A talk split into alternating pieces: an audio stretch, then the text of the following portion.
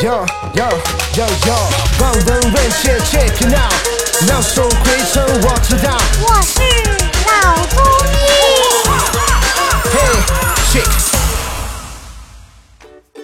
本节目由上海团市委、上海中医大、上海青联、上海医卫青联、辣椒智库联合出品，由上海徐浦中医医院特别支持，喜马拉雅独家播出。大家好，哎，我还是那个对中医不太懂啊，但是充满好奇的节目策划人张猛。那么今天这一期，请苏医生给我们讲一下风湿性的关节炎与类风湿的关节炎有什么区别？就是我们这个风湿性关节炎应该怎样定义它呢？嗯嗯呃，在这个大众的这个思想里呢，风湿性关节炎和类风湿关节炎好像差别不大啊。而且我在临床上，往往很多患者到我这里来，到我这里来看病，就说苏医生，你看我是不是风湿性关节炎？嗯，其实这个在我们是这个医院里，或者是在这个整个的这个我们的疾病的发病谱上，这个风湿性关节炎其实是很少的，因为风湿性关节炎呢，它是来自风湿热。呃，风湿热这个病，风湿热这个病呢，影响到关节了，它就会出现所谓的风湿性关节炎。嗯而现在这个风湿热呢是很少了，呃，它是个少见病了。呃，你我现在从医三十年，啊，在前前五六年时候还看得到，嗯，最近二十年我就没看到过一例，啊，没看到过一例，很少啊。那么类风湿性关节炎呢，呃，它也不是一个多见病，也是个少见病，对吧？大概这个我们人群当中百分之二到三，很很少的啊。所以这两个病呢，它都不是常见的，这是第一。第二呢，这个风湿性关节炎呢和类风湿关节呢是它是有很大的区别的。